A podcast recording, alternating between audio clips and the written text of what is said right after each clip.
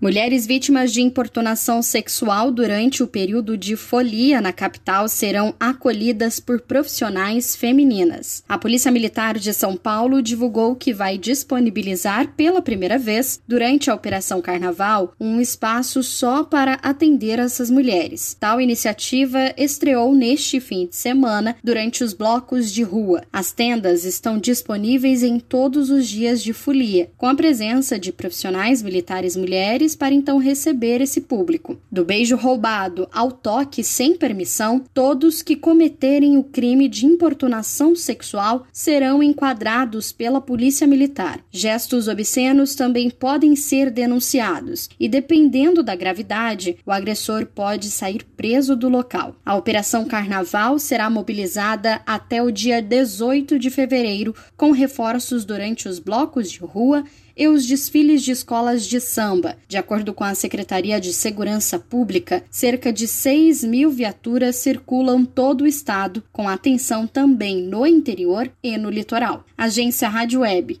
De São Paulo, Larissa Diamantino.